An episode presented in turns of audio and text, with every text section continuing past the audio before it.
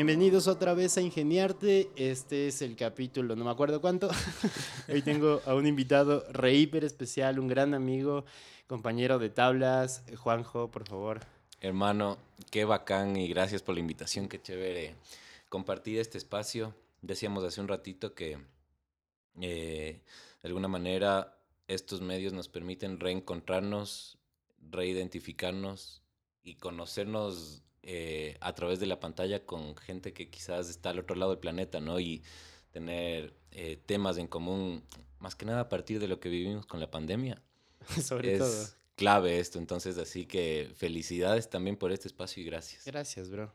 Oye, y supe que estuviste con COVID, ¿no? No. No fue COVID, ¿qué fue? No fue COVID. Eh, fue un trasplante de riñón. Brother. Eh, yo le doné el riñón a mi mamá. Ah. Eh, creo que el 80% de la gente pensó que estaba con COVID porque además trepé una foto con estaba con un, una, un juguetito de estos que tiene una bolita y soplas. Era parte de la terapia como para poder em, reactivar todo mi, mi- mi sistema. Em, yo estaba en el hospital y claro, toda la fiebre del COVID y la gente en salas UCI y demás pensaban que estaba, que estaba con COVID. De hecho, hay gente que posiblemente sigue pensando que, que me, me- me contagié, pero pues eh, venimos en un proceso de mm, alrededor tres años y medio ah, para llevar a cabo esta cirugía con mi mamá. Eh, y finalmente se pudo dar y ha sido una bendición hermoso. gigante, sí. ¿Sabes? Yo lo primero que pensé era COVID. Dije, todo el mundo estaba entrando en UCI, Ujú. COVID. Supe que estabas en el Claro. hospital, vi ciertas fotos. Tú agradeciéndole la vida. Dije, fue COVID. O sea, fue lo primero que Sí. empiezas a pensar. Y ahorita con lo que me cuentas, claro, me cambió toda la perspectiva. Sabiendo que son tres años y medio antes de preparación para ese momento. Ujú. ¿Cómo, cómo lo recibió tu mamá? O sea, fue todo un trajinar, un camino duro. em, tomó tres años y medio porque hubo algunas negligencias también médicas, ¿no? Eh, pudo haber sido mucho más ágil y pudo haber, se pudo haber logrado esto en el primer medio año. Em, sin embargo, ah, por, por negligencias, como digo, le suspendieron medicamentos, le provocaron una hemorragia pulmonar. Eh, se suspendió la cirugía en el primer proceso que tuvimos. después yo arranqué también una campaña de recaudación de fondos para hacerlo en el sector privado, porque pues todo, todo apuntaba que no era por ahí con el seguro social y el sector eh, público. Eh, todo estaba de cabeza en ese sentido, entonces arranqué esta campaña. Eso tomó un tiempito, después vino la pandemia.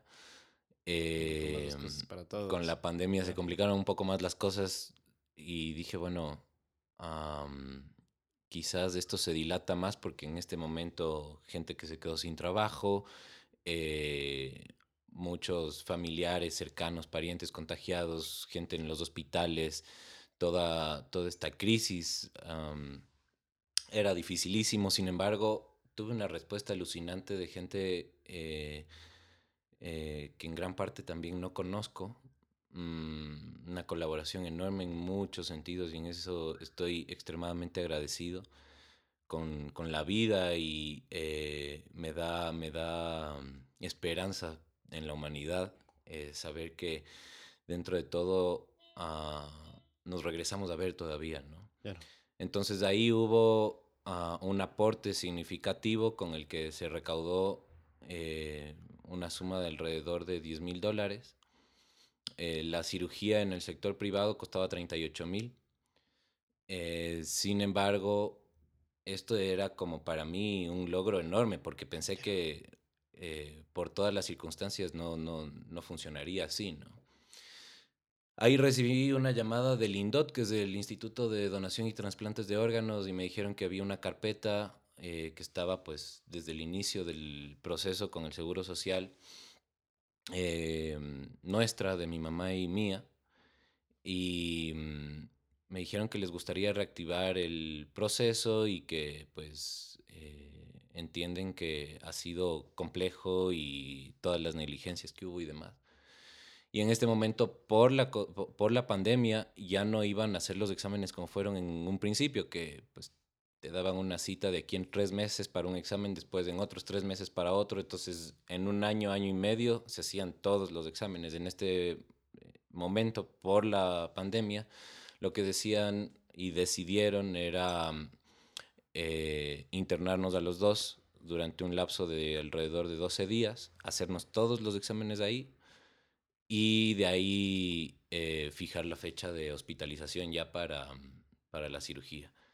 Entonces todo fue mucho más ágil y el, el valor que recaudé ahorita nos está sirviendo como un colchón eh, súper bueno para los medicamentos. La, la, misma operación tuvo que em, eh, valerse de eso porque pues habían insumos y cosas con las que no contaba el hospital ahorita. está desfalcado el seguro social. Pero uh, ha sido una bendición entera tener, o sea, todo ese apoyo y demás y tener ese, ese colchón, como digo, como para solventar las cosas y ahorita eh, estamos bien en ese sentido, se ha podido llevar a cabo todo. Eh, es un mes y medio de la cirugía y ha sido también una recuperación alucinante. mi mamá le veo con un semblante increíble. Eh, y no está enteramente recuperada. O sea, de aquí en dos, tres meses que ya esté más estable, imagínate, es otra vida. Eh, ella venía haciéndose diálisis eh, durante dos años y medio. Mm, ninguno de sus riñones funcionaba, quiere decir que no orinaba, sino que pues se conectaba a una máquina tres veces a la semana durante cinco horas en cada sesión a que le lave, le lave la sangre y le saque los, los líquidos y toxinas. Entonces eso es un estilo de vida durísimo, ¿no? Y hay mucha gente que, mm, o sea, me he enterado de historias realmente eh, tenaces, o sea, gente que ha vivido así durante 15, 20 años. Em, le conocí a un paciente que pues me contó que él vivió con diálisis durante 14 años exactamente y ahí tuvo la posibilidad de hacerse el trasplante y el trasplante lo tiene hace 6. Entonces vive en una condición eh, eh, renal y con todo esto 20 años eh, y con todo ese suplicio que es la diálisis 14 años y con mi mamá fueron dos años y medio y era tenaz, tenaz no me imagino 14 años vivir así y además una persona sola que se sostiene em, con su propio trabajo hay unas historias fuertes fuertes o sea también eh, dentro de todo poder regresarnos a ver y decir, bueno, a pesar de las circunstancias y todo, soy privilegiado. Eh, tengo, tengo posibilidades de eh, vivir como mucho más en paz que otros. Entonces, también hay un agradecimiento enorme en ese sentido y todo el, yo en este momento estoy con todo el ímpetu de... Uh, colaborar, colaborar en lo que eh, se pueda y en lo que esté en mis manos para, para, el mundo. Y siempre ha sido ese también el motivo desde mi oficio, ¿no? Como actor. Eh, pero ahorita ya con estas circunstancias y habiendo tenido este conocimiento de causa eh, y esta experiencia de vida, mm, estoy como mucho más motivado a sumergirme en, en este tipo de casos y eh, estoy ahorita escribiendo un monólogo que va alrededor de esto. Eh, hermoso. sí. hermoso. Y eso justamente, o sea, se me vienen como tres cosas a la mente que te quiero decir. La primera, que hermoso, que estés bien, que tu mamá esté bien. Gracias, bro. Y se va a recuperar, o sea, las mejores vibras al respecto. No quiero decirlo vibras porque a veces parece que era tan ah, enajenado. No, no, yo lo eh, recibo con todo. O sea, para mí igual... Uh, todo vibra, ¿no? Y si, si son las mejores vibras, pues, hermano. Y, sí, de verdad. Gracias. Me alegra porque mi papá falleció hace unos cinco años, debe ser. Y, fue muy complicado, ¿sabes? Eh, como el proceso de estar en el hospital, de estar en el seguro, y falleció en el seguro. Y puedo entender como el suplicio de estar viviendo eso. Y no fue tanto tiempo el que yo tuve que vivir, ¿no? Pero pero bueno, o sea, pasó. En tu caso veo que, que, hubo solución y que... Y eso es lo que me lleva a la segunda cosa de tu, a mi mente, que es como tú eres parte de tu madre y ahora tú tienes, tu madre tiene algo, una parte importante de ti. O sea, ahí hay también una relación increíble eh, cada uno de nosotros ah, nos, nos gestamos en el vientre de, de nuestra madre. Estuvimos ahí nueve meses, ¿no? Dentro de, de- de su cuerpo, de su estructura eh, física. Eh, y eso naturalmente provoca una relación eh, muy intensa, íntima, a todo nivel. Claro. Em, ya conforme la vida transcurre, unos tienen mayor o menor conexión con, con su madre. Sin embargo, ese es el, esa es la matriz de la que venimos eh, como, como humanos Claro. eh, en- a este mundo. Eh, y ahorita pues sí existe ah, en, en- en un nivel que puedo decirte inclusive em, mucho más tangible a nivel espiritual en relación con mi mamá, porque parte de mi cuerpo que creció en mí durante 33 años, ahorita está funcionando en el cuerpo de ella. Claro. Entonces es increíble y hay, hay cosas que eh, pues sí nos podemos sentir, ¿no? O sea, puedo a veces percibir ciertas ah, molestias o dolores en este proceso de recuperación que ella ha estado teniendo que no necesariamente me pertenecen a mí Ujú, y viceversa, ¿no? Ahí hay una conexión a nivel energético, justamente hablábamos de vibra. claro. Entonces, eh, es, es hermoso saber que em, podemos también como compartir a ese nivel desde, desde nuestra estructura física, poder em, darnos ah, sanación. Y decir, bueno, yo desde el segundo uno, cuando me enteré que esta era la, la posibilidad, la alternativa, como para que las cosas eh, estén en un, un mejor estado, dije, pues ahorita, ábranme, Claro. eh, sáquenme el riñón. Eh, y asimismo hay, hay donación de, eh, obviamente, que puedas tú vivir, pero, o sea, tenemos dos riñones, entonces Mm, te puedes quedar con uno y otra persona vivir con ese, ¿no?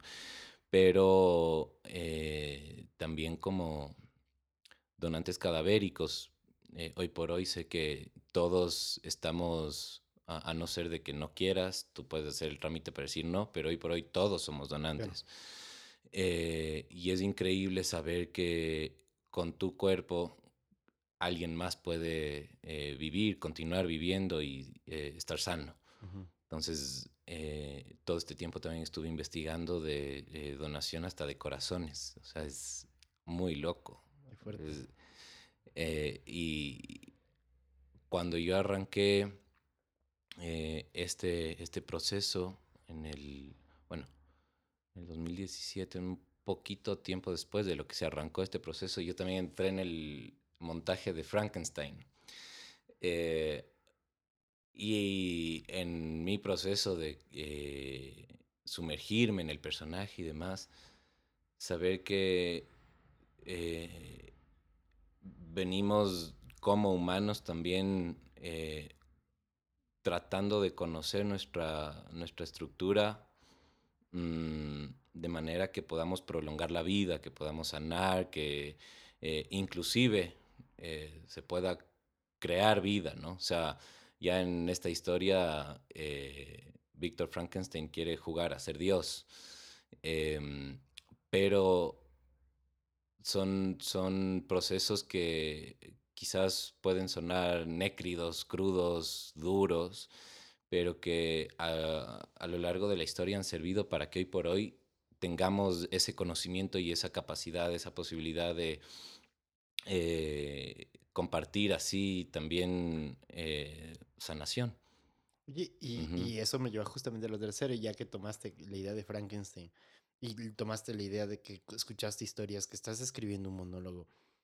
Eh, yo he trabajado mucho con actores, como bien sabes, pero mi proceso creativo es totalmente diferente al del actor. Claro.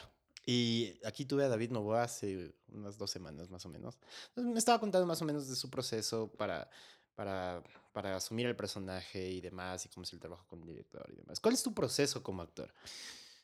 Eh, bueno, Porque es... entiéndase también ahorita, ya estás escribiendo un monólogo eh, con respecto a una experiencia vivida. Y, voy a una segunda pregunta con esto de, dentro de tu proceso, ¿qué tan indispensable es lo que has vivido tú como persona para tus personajes o, simplemente se deslinda? Eh, depende, creo, ¿no? O sea, depende el montaje, el caso, eh, el proyecto que se esté trabajando.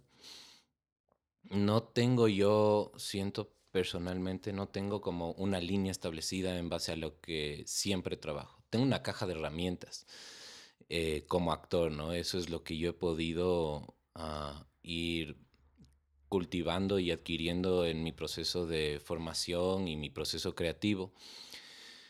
Entonces, cuando se trata de algo más personal o que me identifica desde un lugar eh, más íntimo, sí, por supuesto, ah, hay, eh, inmersiones en mi memoria sensorial, en mi memoria emotiva, en mi experiencia de vida. particularmente en esto que estoy escribiendo, más va a ser, creo que una, una obra que sería un ah, teatro documental. Hermoso. no, he escuchado nunca el film. Está hermoso. Sí, eh, obviamente eh, con, una ficción de por medio y eh, una, un, lugar fantástico de este personaje que va, a trasladarse a distintas dimensiones, eh, pero ah, cuando he trabajado como en historias, por ejemplo, mm, El saxofonista, que es una obra que monté también hace no mucho. creo. Sí. Em, este personaje es un, es un Dandy, un tipo que eh, desde su criterio y lugar de vida alrededor de el ser músico, la bohemia, es como ese cliché, ¿no? De eh, el tipo que eh, vive como valiéndose como un anzuelo de su música para aventurarse con mujeres y yo no me identifico con eso, no soy así. Y, ahí no había ningún tipo de relación directa como para yo trabajar desde un lugar eh, propio. Pero me identificaba eh, con historias, eh, gente que conozco, el entorno, ¿no? Como hay esa relación también em, desde el lugar de la cosificación del sexo, no necesariamente el femenino o el masculino, ambos. Em, entonces ahí hice algunos ejercicios, acercamientos desde investigación de otras historias. Em, puedo hablarte también de otro proceso en el que trabajé con Diana Borja alrededor del caso de em, Karina del Pozo. Y ahí yo hacía de uno de los eh, agresores. Qué fuerte. Oye, ¿cómo te afectó eso en la psiquis? Es... O sea, debe haber algún proceso, alguna barrera. Ahí sí, bueno, hay un proceso al que yo siempre acudo, ¿no? Em, de cuidar como mi, mi, estabilidad emocional, mi estabilidad eh, psicológica, eh, sabiendo que pues mm, soy un vehículo como actor para que se cuente esta historia. Eh, traigo la posibilidad de... Mm, compartir esta realidad con el espectador, con el público. Ah, sin embargo, no es una historia que me pertenece, no es algo que eh, lo ejerza en mi día a día, en mi cotidiano. Entonces, hay que saber, creo yo, y eso sí es clave para todo actor, actriz, hay que saber eh, poner ese límite, ¿no? Mm, muchas veces he escuchado esto de me cuesta salir del personaje, no... Qué denso si te toca un violador. Eh, sí, o sea, yo personalmente siento que eso no... Mm, no es... Si es que eso está sucediendo, al menos no es un trabajo sano el que estás haciendo. Em, no es un buen trabajo como actor o como actriz. Para mí el arte de, actuar eh, tiene que ver con esa capacidad de crear cualquier situación, eh, cualquier tiempo, lugar, espacio, em, y transformar el, entorno junto con el espectador, porque es una experiencia que tú le estás viviendo. O sea, ahí, hay una experiencia eh, psicomágica em, increíble, ¿no? Es eh, esa naturaleza que tiene el teatro. Entonces, tener esa capacidad de lograr eso mm, sin que eso interfiera, intervenga en tu vida personal, eh, sino es como pintar en el espacio desde tu sensibilidad, haces toda esta realidad, mm, la vives, porque el actor para mí no miente, eh, siempre me ha hecho ruido y se me ha virado el hígado cuando me han dicho el actor es un buen mentiroso. el actor no miente. actores que me han dicho eso, ¿sabes? Y, voy a como contraponer un poco esto porque no, no diría tanto mentir o decir la verdad, sino ser honesto. Y, y, a mí me pasa, tengo este amigo que escribió este libro, que se llama Exquisidades. Eh, o sea, está escrito por dos, son crónicas. Entonces él cuenta eh, en las crónicas cosas que él ha vivido. Te lo recomiendo un montón. Buenísimo, gracias. Está, está buenísimo. Pero este man es un gran escritor, para mí uno de los mejores escritores ecuatorianos. Y, y él, para mí, tiene un problema. Porque necesita vivir historias demasiado densas para poder escribir. Para poder escribir sus historias. O sea, necesita ser como totalmente vivencial en su... Entiendo. claro, para generar ese proceso donde, bueno, voy a narrar lo que me pasó la noche anterior y tiene unas historias que son increíbles, pero no las envidio. O sea, me encanta leerlas. no, quiero, vivirlas, no, ni de chiste. Y a mí me pasa, por ejemplo, en obras de teatro que he ido, que, que ha sido como muy conmovedor. Eh, por ejemplo, había uno de Paloma Sad que se llamaba Por favor, por favor, por favor. Donde entraba en un trío amoroso y medio interesante y cómo los actores vivían como, como esta cuestión de te quiero mía, porque yo te amo de la forma que yo te amo. Entonces, de alguna manera yo empatizaba con el actor y me sentía como muy, muy así en algún momento y entraba con, con, catarsis, catarsis en mí, generó catarsis. Sí, sí. Wow, es una obra espectacular. Pero tampoco viviría eso. Pero pensaba en los actores que, que, lo, que lo estaban interpretando y sí me decían como es ser muy honesto con lo que pide el personaje. Exacto, es que ahí hay una diferencia, eh, pero abismal, ¿no? Entre ser honesto em, y hacer como que, fingir. Eh, y también hay otro punto, es como una triangulación eh, el conocimiento de causa, la experiencia vivida.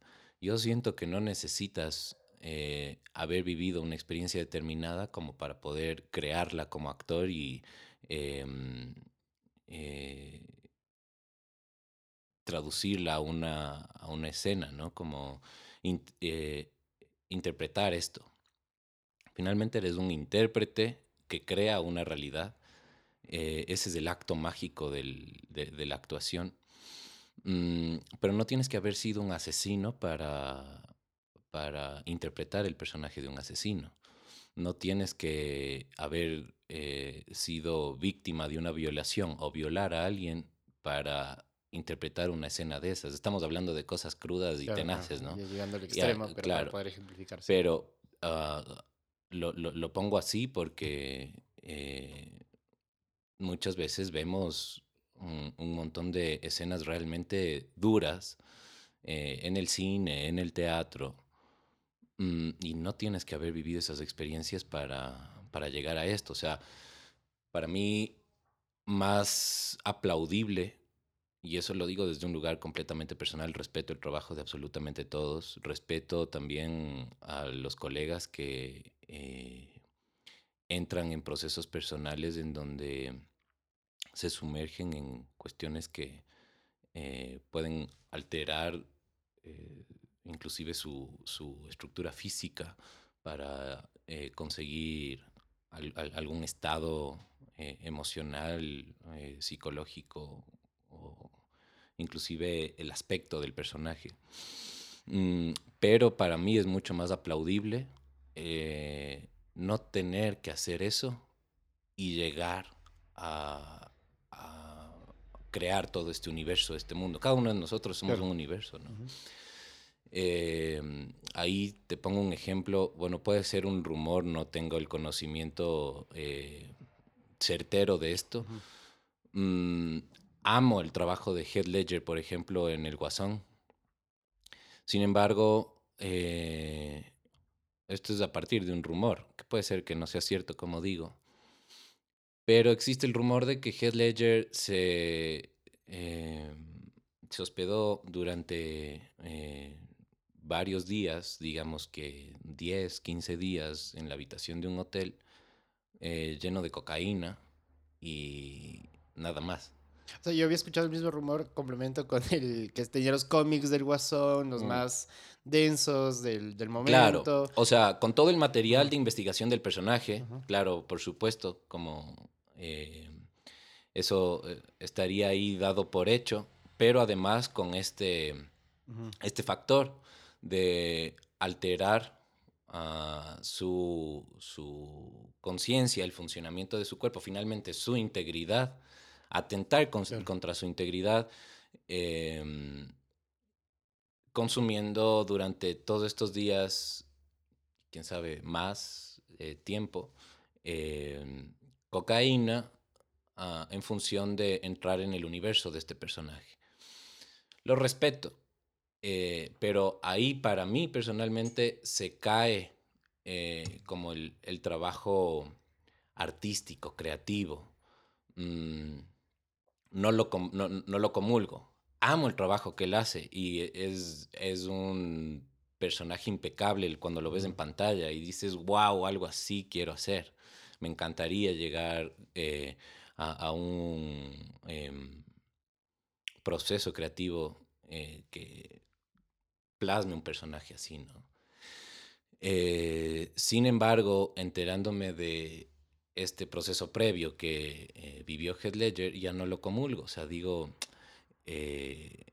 ahí estás disolviendo, a mi punto de vista, em, todo lo creativo que puede ser realmente eh, el trabajo del actor sin necesidad de, de flagelarse, ¿no? Sin necesidad de entrar en cuestiones que rompen eh, con tu, tu, naturaleza, tu, ah, tu, integridad física, mm, tu psiquis. Claro, es interesante porque yo pienso, siempre he pensado que el arte es de las actividades que a partir de la creación no tiene que destruir nada.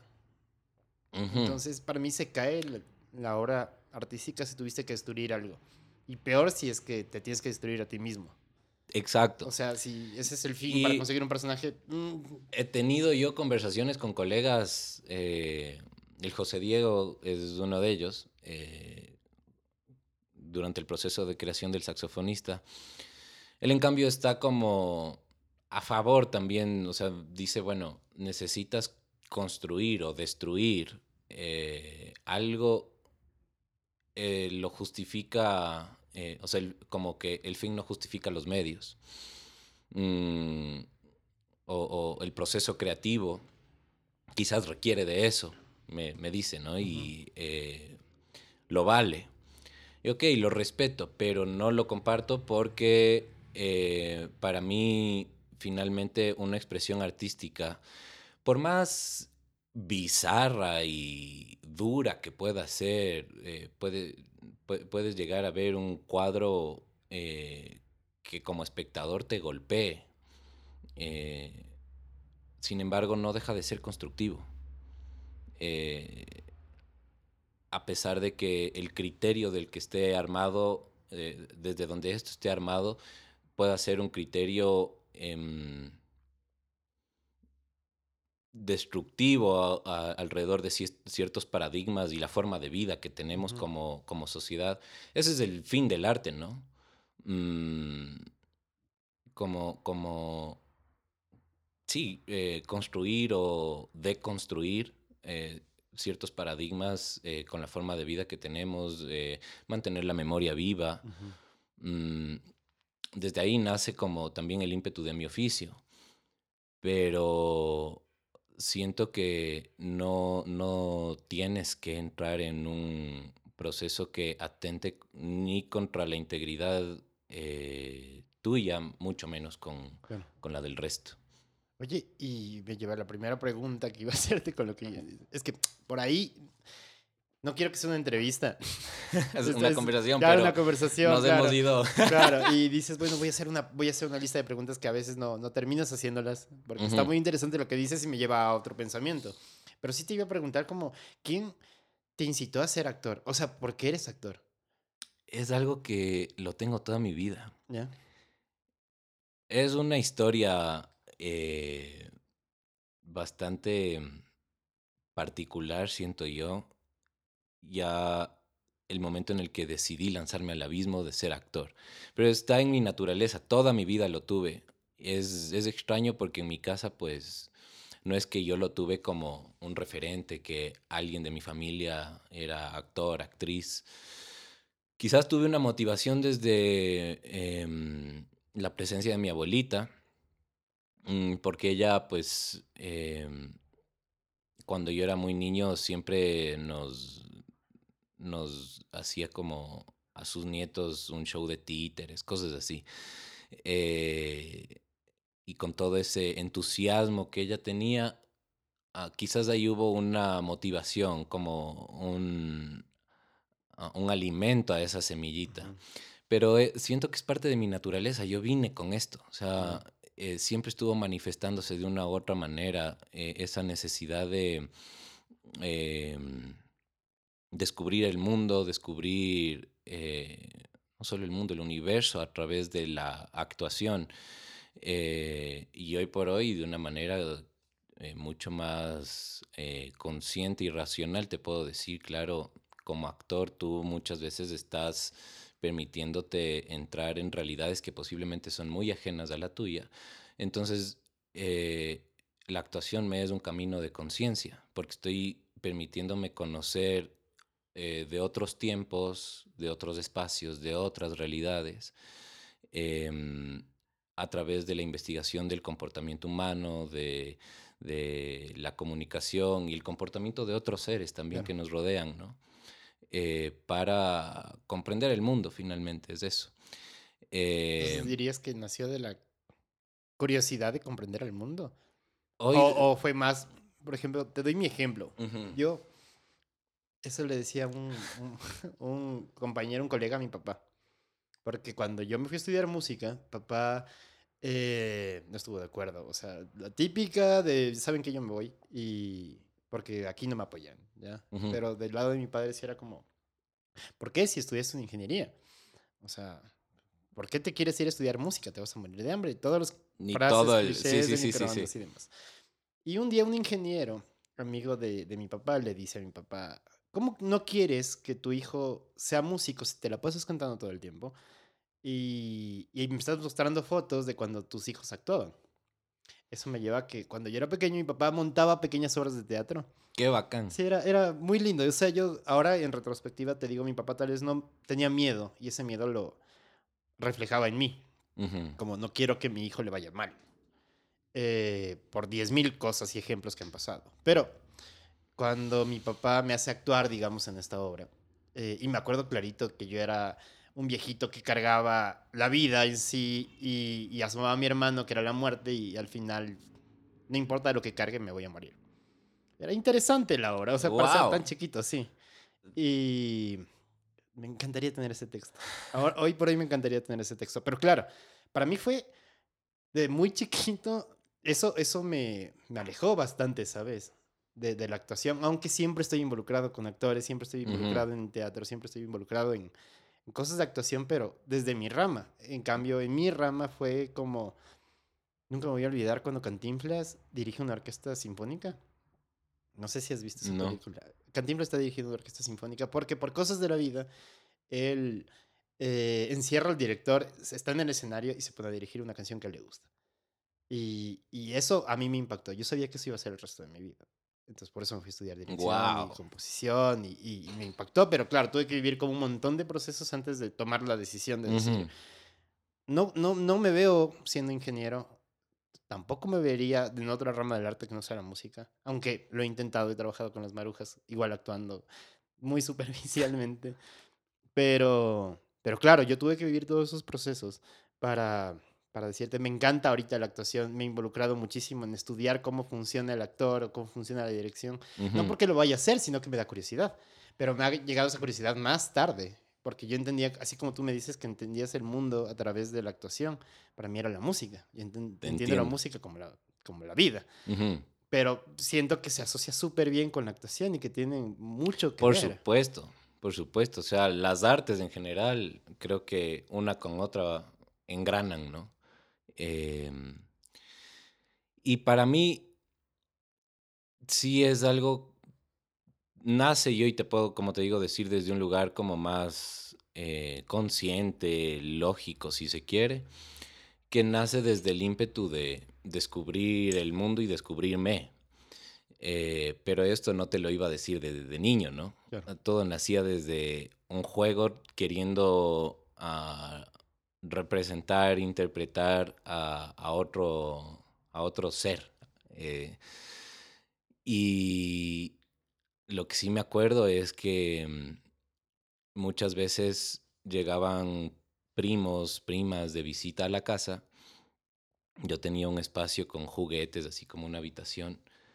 Supuestamente estaríamos jugando los niños ahí, pero lo que yo hacía era encerrarles a mis primos y montar una obra y la presentábamos en la tarde, a la hora del cafecito, donde estaban todos los tíos. eh, bajábamos y les presentábamos am, a todos, ¿no? Y siempre tuve también una fascinación por las artes circenses. Entonces, no- incluso te podría decir que quizás esto viene de otra vida, eh, pero estaba en mi naturaleza siempre como todo este universo, ¿no?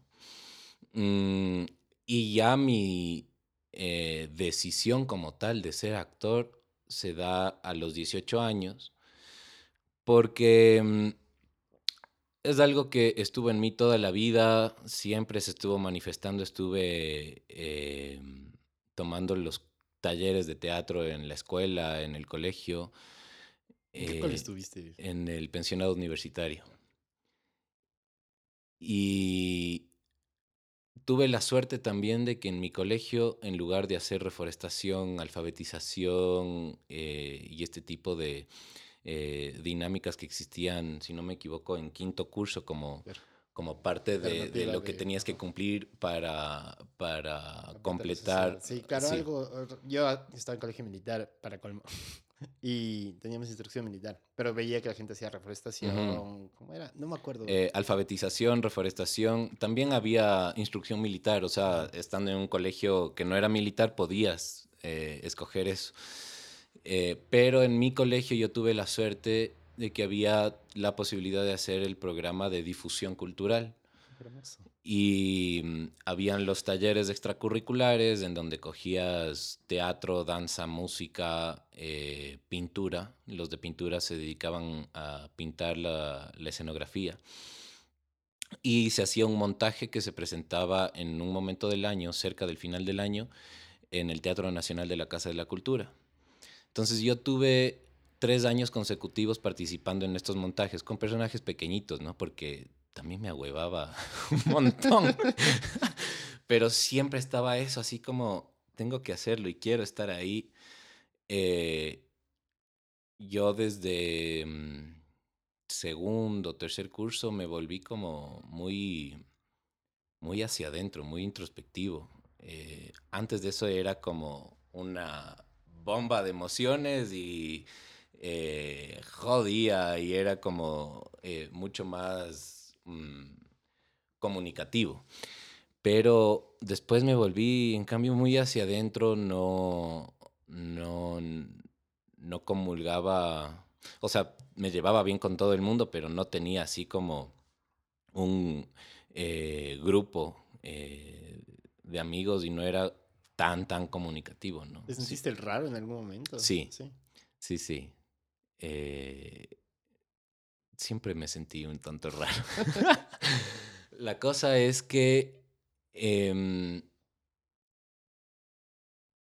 de todas maneras, el momento que, eh, que se trataba de hacer teatro, a pesar de que me ahuevaba estar tan expuesto y que la gente me esté viendo, mm, había como una llama interna que siempre me decía, ya tienes que ir. Y eh, iba con todo, ¿no? Y a crear y proponer, y el rato que me trepaba al escenario era como un, un vuelo increíble, ¿no? Por más de que mi participación sea chiquitita, la, la hacía de una forma tan intensa conmigo que eh, recuerdo que esas experiencias también me, me aportaron y eh, me movieron un montón en ese sentido como para decidir mi camino. Em, como te digo, siempre se estuvo manifestando. Sin embargo, había como muchas opciones alrededor de profesiones. Eh, entre esas quería estudiar para ser piloto. Eh, me encanta volar. El sueño de volar. claro. Sí. em, quería, quería estudiar gastronomía. Me gusta mucho la cocina también. Me pareció otro arte. Em, a mi mamá le hubiese encantado que estudie leyes. Mm, siempre me dijo, tienes toda la, la capacidad de ser un abogado excelente, ¿no? O sea, siempre fui como mediador y eh, tenía este don de la palabra que eh, ella me decía, serías un excelente abogado y creo que ella soñaba con eso. Sin embargo, siempre me apoyó, ¿no? Em, y así habían algunas, algunas opciones para eh, estudiar y hacer una carrera. Sin embargo, hoy también te puedo decir desde un lugar eh, más consciente, mi oficio no tiene que ver solamente con una profesión, sino es como, es mi naturaleza, o sea, de una u otra manera siempre estaré vinculado al teatro, creo, a la actuación. Mm, no me sentiría realmente vivo si no estaría ejerciendo esto. Em, entonces, me gradué del colegio, estuve, eh, me fui un tiempo de vacaciones a Colombia. Y ahí se dio algo súper interesante porque regresé, yo estaba inscrito en la Universidad Internacional para estudiar gastronomía por un convenio que tenía mi colegio, yo no tenía que pagar em, inscripción, matrícula, sino que pues iba directo con un Directo. cupo, Ujú. lo único que tenía que hacer es dar el examen de... Ah, no, no tenía que dar examen de ingreso, ¿cierto? Porque había ese convenio. Lo que tenía que hacer era eh, pagar matrícula y el, y el semestre. Eh, entonces yo ya estaba inscrito y tenía que volver, por decir una fecha, o sea, yo tenía que volver el 15 de, em, de septiembre porque el 17 tenía una, una reunión, un almuerzo con el decano en la universidad como un, un evento de integración para conocernos entre los nuevos estudiantes, los profesores, y en dos semanas después yo ya arrancaría clases. Eh, y así estaba todo, ¿no? O sea, regresé y ese día del, de, de dicho almuerzo nos fuimos con, con mi mamá, estuvo como muy chévere, la gente, me gustó mucho el espacio y ya, yo arrancaría clases para eh, estudiar gastronomía en dos semanas y todo estaba como eh, encaminado hacia allá. En la tarde me fui a tomar un café con un primo y estábamos en la cola para comprar este café en un lugar que se llamaba Train Stop en la Plaza de las Américas. Eso ya no existe. Y en medio de esos estábamos en la cola para pedir el café y se acerca un man, me topa el hombro eh, y me dice, hermano, perdón que le, que, que le interrumpa, eh, qué pena que yo me acerque así, no, no quiero causarle ninguna incomodidad. Eh, ¿Usted sabe quién soy yo? Yo no tenía idea, ¿no? Yo no había visto, pero mi primo le reconoce y le dice, eres Fercho, de Francisco el Matemático. Y este man le dice exactamente, yo, eh, mi nombre es Jorge Montarrosa, mucho gusto, soy actor. eh, y en este momento también estoy ejerciendo las cosas como, eh, ya director y estoy con un proyecto acá similar a Francisco el Matemático y lo queremos llevar a cabo aquí. Y no tuve reparo en acercarme y hablar con usted porque, eh, hermano, usted es el personaje que yo escribí. O sea, desde que usted entró, yo dije, este man es. Eh, y no pensé que eso me, me, me, me sucedería así. Em, me interesaría hacerle un casting, usted quisiera, porque pues, para mucha gente esto no es agradable, ¿no? El pararse frente a una cámara. Eh, y más allá de la invitación del man, pero para mí era así como un estallido interno y era como que la vida me estaba diciendo, es por ahí. Por ahí es. Sí, ¿para qué? Y siempre estuvo eso, o sea, muchas veces yo dije, o sea, y estando en el colegio dije, quiero ser actor. a mí me decían, mijito, como un hobby, ¿no? claro. Si quieres eh, como una actividad secundaria, eh, pero pues, y como te digo, ya estaba inscrito para estudiar gastronomía. y claro, para mí era así como, claro, ¿cómo no? ¿Cuándo? ¿Dónde? Quiero hacer ese casting ya. Mm, con los huevos de aquí, ¿no? Y eh, ese casting fue fatal. Fue terrible. Eh, atravesé por un proceso de cuatro o cinco castings con él, porque además yo le insistía, ¿no? O sea, después de este primer casting yo salí así como, no puede ser, no quería morir, porque de, verdad fue fatal, con toda la carga nerviosa y la falta de experiencia que tenía en ese sentido. Eh, era o sea, era normal, ¿no? Dentro de todo fue el capricho del director decirte como, te quiero a vos. Ajá. O sea... Total. Y yo eh, queriendo a como de lugar participar ahí porque decía, esto es lo que quiero hacer de mi vida. Entonces tenía una, una presión ah, implantada por mí mismo eh, para llevar a cabo este casting y poder, eh, poder conseguir el personaje. Entonces, eh, eso me estaba jugando en contra. Y no tenía ningún conocimiento, era la primera vez que me paraba frente a una cámara. Eh, una cámara es, pues ya, el momento en el que mm, tienes camino en ello, no pasa nada. Pero la primera sensación que provoca una cámara es quizás muy similar, y me ha pasado porque también hago realización audiovisual, el momento en donde yo estoy tras la cámara sosteniéndola y estoy haciendo un documental, por ejemplo, mucha gente se siente casi que apuntada como con un arma. Es esa la analogía, ¿no? porque estás vulnerable y te están, eh, eh, te están viendo. Es esta, esta conciencia de que me están viendo. Es súper fuerte. Y, tienes como ah, la presión de, eh, bueno, esto está siendo eh, captado. Mm, ¿Qué hago? ¿Qué digo? ¿Lo hago bien? ¿Lo hago mal? Entonces sí, fue una experiencia tenaz. Mm, sin embargo, fue algo que para mí fue mm, clave en la vida, ¿no? La, aparición de este personaje de eh, Fercho, de Francisco el Matemático, eh, de Jorge Monterrosa, fue un regalo. Eh, después, bueno, se vivieron también algunas peripecias, la serie no llegó a salir, grabamos eh, algún material. ¿Entraste al...? Entré, entré, pero con insistencia, así como yo le llamaba y me acuerdo que me iba eh, a cabinas telefónicas que en ese tiempo todavía eran comunes y así con, con chochitos, ¿no? Y eh, pagaba la llamada y le llamaba y le decía, brother, yo le llamaba de cabinas porque el man también no sabía, eran números desconocidos, no sabía que era yo el que le estaba llamando.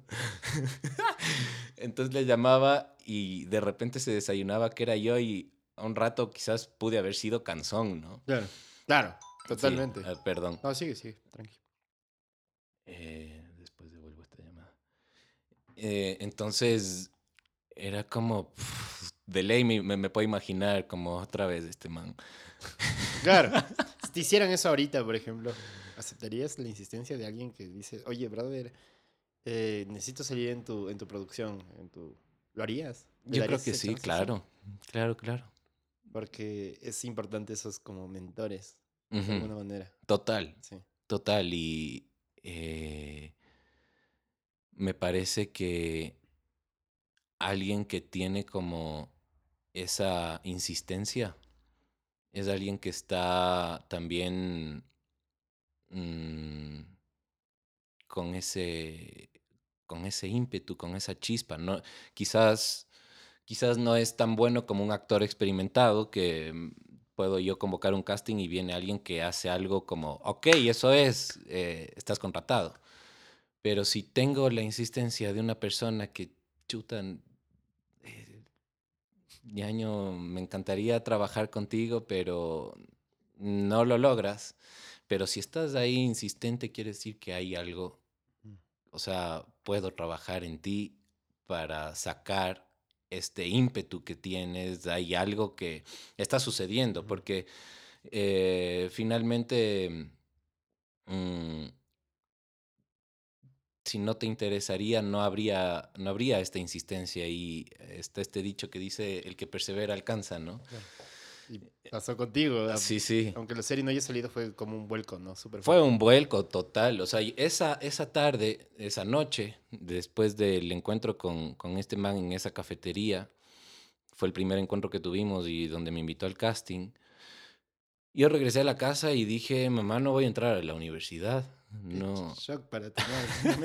¿Qué te pasó? Estábamos bien en la mañana. Claro, ya, ya. Eh, ¿Qué te dieron? En dos semanas arrancas clases, ¿no? Dije, no, pasó esto y quiero participar en, en, eso y esa es mi carrera, eso es lo que quiero hacer. Mm. Y me acuerdo también que poquito tiempo antes de eso, cuando yo estuve en Colombia, eh, hablaba con un tío allá. Yo tengo familia en Colombia por, por el lado de mi papá. Eché por el acento. Sale súper bien.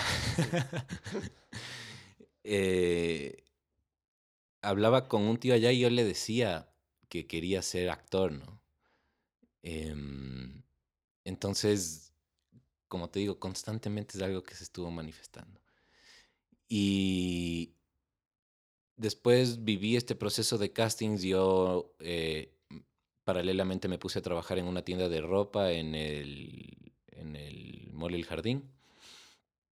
Y eh, fue como todo ese semestre hasta...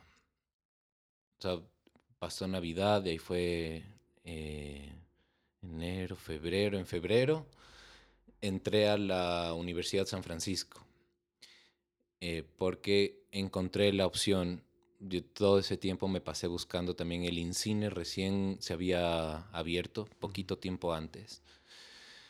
Em, el IABQ también, la Facultad de Artes para estudiar teatro aquí, eran los espacios que ofrecían como actuación. De la San Francisco no me había enterado como el minor de artes escénicas que, que ofrecía. Em, pero analizando estas tres posibilidades que tenía acá la Facultad de Artes, del IABQ y eh, el INCINE, mm, me encontraba con que, o sea, la Facultad de Artes me exigía todo el día, porque habían varias horas huecas, eh, entonces eso no me, iba, no me iba a permitir participar en la, en la serie. Eh, el INCINE no tenía todavía este convenio para sacar tu título como una licenciatura, que después hicieron un convenio con la Universidad de Cuenca.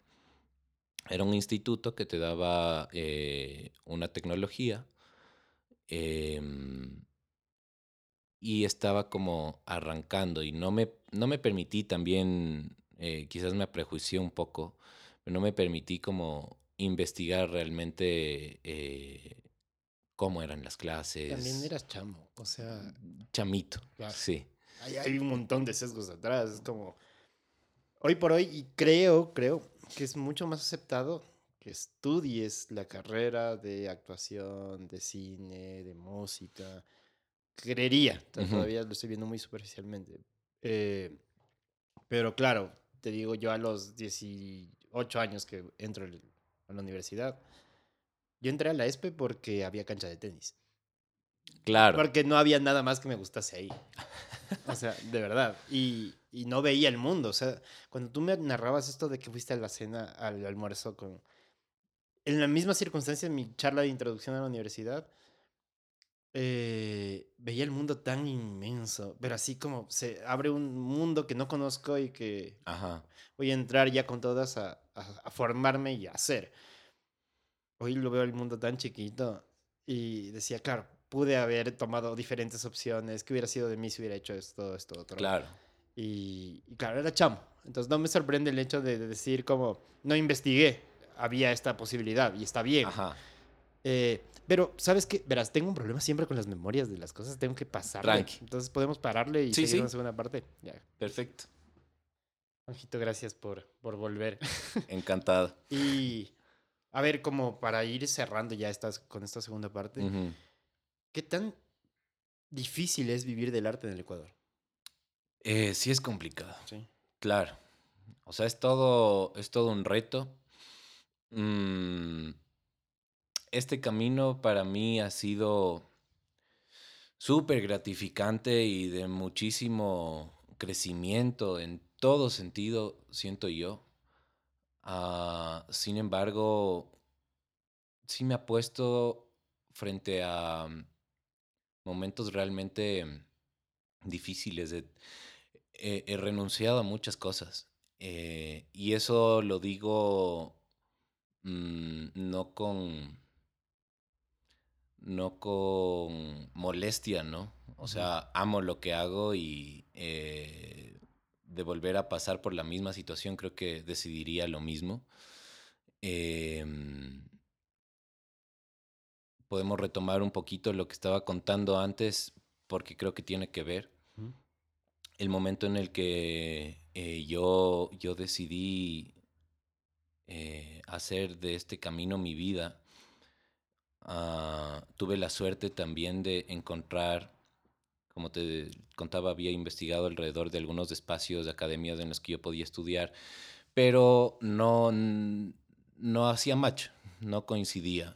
eh, y a como de lugar yo quería participar en esta producción, sentía en ese momento de mi vida que eso sería como eh, lo que me catapultaría y me daría la posibilidad de vivir justamente de, de mi oficio. Que ese siempre fue también eh, uno de los criterios para que mi entorno me niegue, decirme no vas a poder vivir de la actuación, ¿no? Claro. Eh, o sea, tómalo como un hobby.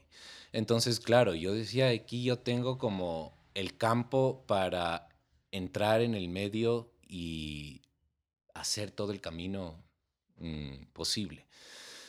Eh, no llegó a cuajar ese proyecto porque el gobierno embargó el canal, esto iba a salir en TC Televisión. Ok.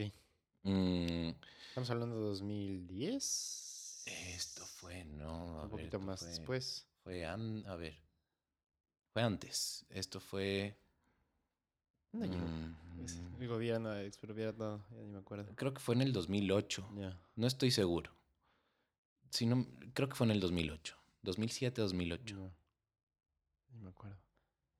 Sí. eh, Claro, ya, pero era un proyecto que, digamos, en ese momento TC lo estaba produciendo. Ajá. Iba a salir como. ahí habían algunos auspiciantes y estaba como el proyecto. Incluso hubo una rueda de prensa eh, ya con los actores y había una fecha de lanzamiento y todo. Hubo el embargamiento del canal, se cayó eh, el proyecto y eh, Jorge se fue a Colombia, eh, se disolvió todo, ¿no? Claro, claro, me imagino que va- terminas diciendo de todo porque te frustran como. Claro, o sea, fue, estás metiendo fue todo y imagino que también contratos y demás. Es que, chao. chao, todo se- todo se derrumbó. Pero para mí fue clave también que haya sido así. Mm. siento que si mi camino hubiese ido por ese lado, eh, digamos, botándome inmediatamente al, reconocimiento, a la fama, hubiese tenido quizás una, una experiencia que no me, no me arraigaba ni me sumergía tanto en, en ese lado como más mm, esencial de lo que hoy por hoy te puedo decir que eh, me es el camino del actor, eh, que como te decía, es, me es un camino de conciencia. Eh, tuve la suerte de que paralelamente, mientras se filmaban partes de este proyecto para poder lanzarlo, y pues en el que sí logré entrar y participar, encontré la posibilidad de estudiar medios masivos de comunicación en el Colegio de Tecnologías en la Universidad de San Francisco. Eh, eso me daba chance de eh, trabajar y eh, tener alguna otra actividad durante el día, que de hecho era la serie, porque yo estudiaba de 6 de la tarde a 9 de la noche. Y había días que los rodajes eran en la noche, entonces yo por ahí jugaba ¿no? con, los tiempos, y me acomodaba y lo podía hacer. Em, y ahí entré a estudiar medios masivos de comunicación porque me dieron la alternativa cuando yo fui a entrevistarme y conocer las posibilidades que me daban. Claro, era eh, inasequible en términos económicos de estudiar para mí en el colegio de pregrado. Eh, y entrar a estudiar directamente cine. El cine siempre me llamó la atención y fue la alternativa que encontré como para uh, acoplar. Claro. Sí, eh, dije, bueno, eh, para mí es una herramienta, soy un contador de historias.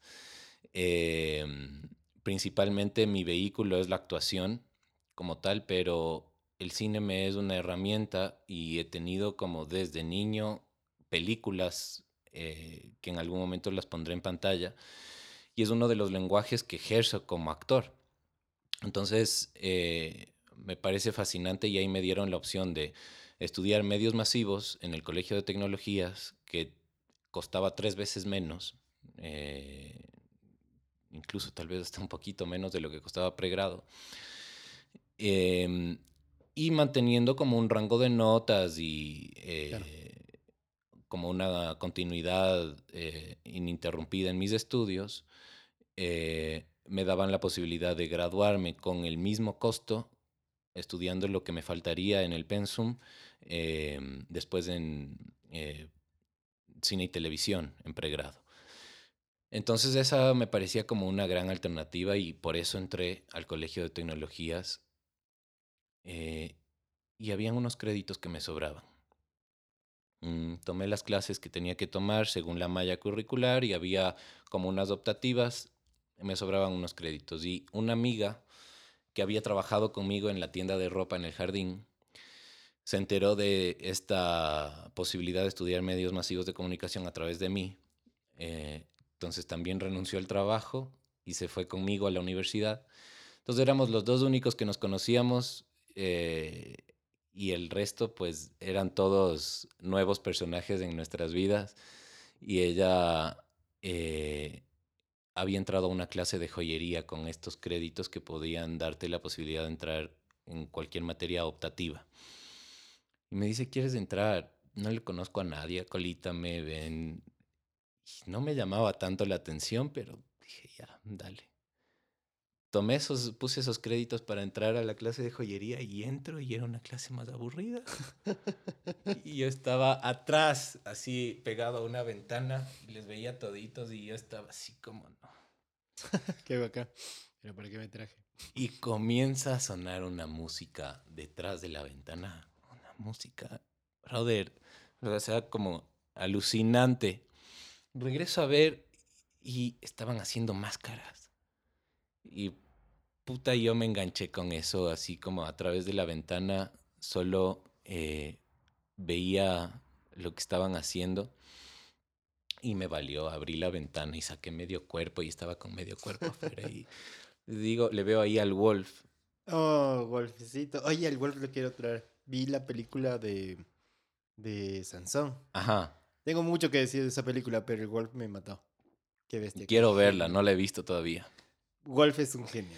El Wolf Sí. es un genio, es un genio, un genio. Tiene total O sea, admiración. Para mí, toda la eh, cadena de sucesos y de encuentros que he tenido eh, han sido realmente claves, como te decía, y regalos eh, de- en, en la vida manifestándose como para despertar esta esencia en mí de el camino del actor, ¿no? Entonces, primero el, el- el encuentro con Jorge eh, fue clave y después el encuentro con Wolf en la U. Entonces nos vemos ahí, yo a través de la ventana, eh, con medio cuerpo salido, le digo, ¿qué clases de esta? Y me dice, es actuación 2, actuación de máscara. Le digo, ¿en dónde está esto? Yo no vi nada eh, en, el, en la malla, ¿no? En el internet para inscribirme. Me dice que esta, esta clase es de pregrado. Le digo, ¿qué tengo que hacer para inscribirme? Eh, me dice, no sé, tal vez averigua en registro, pero eres bienvenido si quieres entrar. Yo atendí toda esa clase eh, de seis y media, que habrá sido cuarto para las siete, que me di cuenta de lo que estaban haciendo ahí, hasta las nueve de la noche, con medio cuerpo salido por la ventana y me valió la clase de joyería. Y el profesor de joyería tampoco me decía nada. Totalmente fuera de. Y al otro día, no sé con qué eh, poder de convencimiento y con qué cara fui a la oficina de registro de la universidad, porque los créditos de mm, eh, pregrado tienen un costo mucho más alto que los del Colegio de Tecnologías. Yo tenía esos tres créditos, me salí de la clase de joyería y les digo, tengo tres créditos que me gustaría, con los que me gustaría tomar una clase de pregrado. Y la chica de registro me dijo, claro, a ver, tin, me cambió. Y ese rato tomé mi primera clase con el Wolf. A las dos semanas de eso, más o menos, estábamos fundando juntos el primer grupo de teatro y artes performáticas que tuve y lo mantuvimos activo durante cinco años. Entonces te contaba esto en base a la pregunta que me decías de que si es que es difícil vivir eh, del teatro en particular y de las artes aquí. Y sí, porque me ha demandado un montón em, en, procesos creativos. Muchas veces estamos con los recursos muy apretados y con lo que tenemos a la mano vamos haciendo cosas, ¿no? Em, y en un momento yo fui como decantándome completamente hacia el teatro. eh, la universidad la, la dejé porque en un momento yo ya no tenía capacidad económica para pagar. Pero seguía asistiendo a la universidad y me iba con una maleta llena de vestuarios al teatro a crear escenografías y hacer ahí, eh, estábamos en procesos creativos de eh, creación colectiva. Participamos en eh, festivales eh, universitarios. Fue hermoso. Y eso me enseñó también pues a mm, saber que todo el tiempo nos la estamos inventando y mm, no hay una, eh, dentro del oficio de las artes en general, puedo decir, no hay una eh, estabilidad en la mayoría de casos en contextos económicos, eh, sino que estamos pues siempre ejerciendo ah, nuestra profesión en distintos espacios y a veces hay más, a veces hay menos. Eh, y, y claro, bueno, ahí nosotros... ¿Tuviste Noviembre, la película? Sí, claro. Sí, sí, de las mejores. Es una película como, sí, para mí de las mejores eh, que están en mi lista también. Y me identifico un montón en ese tramo de mi vida con esa película. O sea, eh, vivimos cosas muy similares eh, con el Wolf y el resto de colegas. Hacíamos intervenciones de teatro invisible en las calles, performance. Mm, y en ese tiempo como sin eh, enfrentarnos todavía al sistema económico en sí, sin esa eh, expectativa o esa necesidad incluso. Mm, pero eso ya me fue labrando porque me encontraba con, con, la realidad de frente, ¿no? El, el, el, rol de las artes dentro de esta sociedad, cómo, cómo, cómo engrana o no, no, no llega a engranar en su totalidad. Eh, como para ser sostenible, hablando pura y enteramente de la sociedad ecuatoriana, porque pues en otros países, eh, bueno, quizás la sociedad latinoamericana, si hablamos eh, de sociedades uh, quizás en Europa, que también tuve la oportunidad de conocer, eh, o en los Estados Unidos, eh, hay, es, hay, hay, mucho más sostenibilidad y sustentabilidad alrededor de las artes. Eh, pero aquí pues estamos siempre como enfrentándonos con algunas limitaciones. Eh, y he aprendido también a sacudirme y en la medida de lo posible sacudir mi entorno y a mis colegas, tratando de salir de ese lugar de víctimas, porque es como, chuta, yo soy artista, ¿no? Y no, no vivo de lo que hago. Un conjunto de narrativas que hacen que se repitan, ¿no? Ya te dijeron que del arte no vas a vivir, pero igual lo quieres hacer, ¿no? Y ya estás estando adentro, te vuelves víctima de, de circunstancias. Y es verdad, del arte no se puede vivir. Y eso termina generando como el testimonio que sigue siendo el ciclo. Por supuesto. Pero está en nosotros eh, crear eh, lo que nos procuramos, ¿no? Y vivir, vivir de lo que hacemos, vivir bien. Y tengo toda la convicción, pues, de que lo podemos hacer. Eh, y lo he venido como labrando. caminando, labrando durante el tiempo. Eh, me he involucrado inclusive en contextos a nivel político, eh, en función de que esto se materialice, ¿no? Eh, a través de asociaciones, agrupaciones de actores, de artistas, eh, hablando en esos términos como para poder incidir dentro de leyes y demás. Mm, pero pues sí te digo, es algo que eh, me ha hecho inclusive renunciar a relaciones. Eh, y como te dije, creo que si regresaría a vivir exactamente lo mismo, lo decidiría así, porque pues eh, es, es el, el, el camino que, que, tomé y dentro de todo es lo más maravilloso que, que, he podido vivir y conocer, o sea, conocer de mí mismo, ¿no? Uh -huh. Finalmente creo que ese es uno de los propósitos en la vida eh, el, el, autoconocimiento a través del reflejo con, con, el entorno y con el otro. Eh, pero sí uh, he atravesado también por momentos complejos, o sea, en donde me las he medido, o sea, en un tiempo mmm, quizás el menos acertado eh, aparentemente. Emocionalmente estaba devastado, había eh, renunciado al trabajo fijo que tenía, como eh, creo que una de las posibilidades de estabilidad económica para el actor es el ejercer su profesión desde la docencia y dar clases. Y entonces yo daba clases. generalmente con los artistas. Sí, sea, en general, ¿no? Sí. Entonces yo daba clases en un colegio, era lo que me daba un, un sustento económico que me podía permitir tener cierta estabilidad como para mis gastos personales, ¿no? Pero renuncié. Mm, aparentemente era el momento menos adecuado para hacer esto, pero me fui a vivir solo.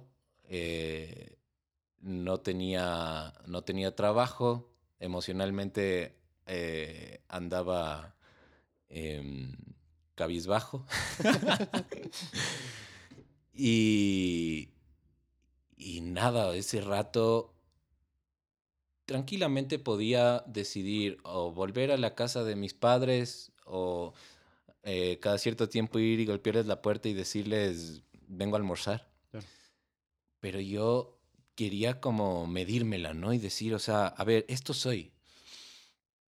Y en el baño de la casa en la que vivía, un día estaba vistiéndome eh, con el sombrerero loco, que es uno de los personajes que más me ha dado en, la vida y en este camino. Tenía ese vestuario ahí, ¿no? Y estaba en mi habitación y con todo esto que me ocurría y no tenía un centavo. Eh, se acercaba la fecha para pagar el arriendo. Y dije, a ver, este es mi camino, ¿no? Y esta es la posibilidad que tengo. Está ahí, colgado en la puerta del armario, ni siquiera estaba dentro. Por algún motivo lo tenía colgado afuera. Y este personaje me decía, aquí estoy. Eh, sal al mundo y, déjame manifestarme, ¿no? Entonces me estaba maquillando después en el baño y me temblaban las piernas y yo decía, realmente soy capaz de hacer esto.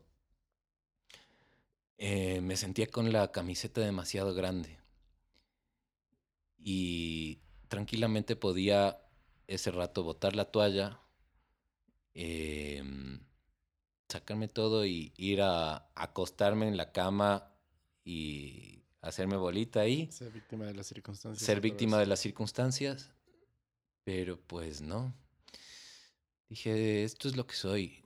Y vamos, o sea, salí de la, salí de la puerta de calle de la casa y o sea, hubo un antes y un después de inmediato, ¿no? Ese rato salí a jugar con el personaje y no paré hasta que volví a cruzar la puerta de la casa me fui caminando y llegué al bulevar, al bulevar de la Carolina. Yo vivía por la Guanguiltagua. Eh, y de repente estaba haciendo teatro calle, eh, jugando con la gente. Y regresé con los bolsillos llenos de monedas. Y tenía para pagar el arriendo. Entonces era un acto mágico con uno mismo, precioso, ¿no? Y viví unas experiencias de encuentro con el público. Además, valoro tanto el, trabajo del actor en las calles porque cualquier cosa puede pasar. O sea, tienes, tienes quizás en el teatro tú em, eh, la convención con el público, de que pues el público va a... Existe esta estructura ya de por sí, el hecho del escenario. Exacto, y, como público yo me voy a ir a sentar a ver algo, ¿no? Eh, en la calle cualquier cosa puede suceder y estás enfrentándote todo el tiempo a la, reacción de la gente, ¿no? Eh, y, e improvisando y creando en el momento. Mm, entonces es muy loco, o sea, estás realmente viviendo con el personaje a mil. Eh, entonces admiro un montón eh, el ejercer el trabajo del actor en ese espacio, ¿no? Y para mí fue todo un reto y una enseñanza, es creo que de las cosas más importantes que he vivido como actor, que me ha formado. Eh, puedo decir que ahí me ah, fue una de las etapas de, eh, ¿cómo se dice? Mm, de cambio, de... Eh, sí, pero, pues que eh, yo ahí fui como mi propio maestro, ¿no? Eh, he tenido grandes maestros ah, alrededor de técnicas de actuación en la vida, pero particularmente en este fui el autodidacta y de una manera como muy rigurosa, ¿no? Y me, me enseñó muchísimo ese tiempo. Y ahí yo viví así, eh, durante unos pocos meses eh, ejerciendo mi, oficio desde ese lugar. Y al poco tiempo, después de eso, eh, entonces también existe esta magia y este encuentro con, con el, teatro te permite mm, entrar en diferentes dinámicas y procesos creativos. Al poco tiempo yo me conocí con el Edgar Alán García, un gran amigo hoy por hoy. Eh, y él me permitió traducir una de sus obras literarias infantiles que se llama Los sueños de Avelina hacia el teatro. Y arrancamos un proyecto que se lo compartí y yo tenía para mm, intervenir en la educación. Y de repente estábamos montando esta obra en el Teatro Nacional de la Casa de la Cultura, de lo que yo estaba haciendo teatro en la calle, eh, sin eh, para nada, sin hacer de menos a la calle, ¿no? Porque como te digo, es... Claro, pero de repente yo estaba ejerciendo desde, mi oficio desde un lugar que nuevamente me daba otra estabilidad. Claro. Es esta idea de salir muchísimo de la zona de confort. Era una zona de confort en la que estabas. No necesariamente la zona de confort es cómoda, aunque pareciera que es eso. O sea, la zona de confort es como.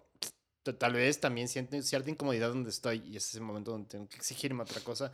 Las circunstancias daban para echarte a morir, salir y volverte a encontrar. Exacto. Y, fue increíble. claro, fue es espectacular. ¿Sabes que yo siempre he reprochado a los músicos que no salen a la calle a tocar? Yo pienso que la calle te da escuela, una escuela que solo la calle te puede dar. Total. Es para mí de las mejores escuelas. Eh, eh, para mí es maravillosa. Eh, en Buenos Aires tuve la oportunidad. ¿Conoces Buenos Aires? Sí. ¿Has ido por Florida? Sí. Ya, tú ves músicos espectaculares en las calles, pero que dices, brother, yo no sé desde cuándo tocas, pero eres increíble. Y para ganarte un espacio en Florida, tenías que ser muy bueno. Muy, muy bueno. Porque la persona que estaba ahí sabía que iba a recibir posiblemente el mes en un día. Lo, básico del mes en un día. y, y, dices, está todo el tiempo retroalimentándose a sí mismo, es una escuelota. Pienso que a veces los artistas, si estamos en esta cuestión de, por la idea del reconocimiento, de que se me reconozca, entonces hay lugares que no debo habitar, la calle, por ejemplo. Pienso que es un sesgo terrible. Total, y ahí hay, eh, sin, sin querer eh, tachar procesos personales, porque cada uno vive su propio camino, ¿no? Pero eh, sí es verdad que existe también eh, un complejo al respecto, ¿no?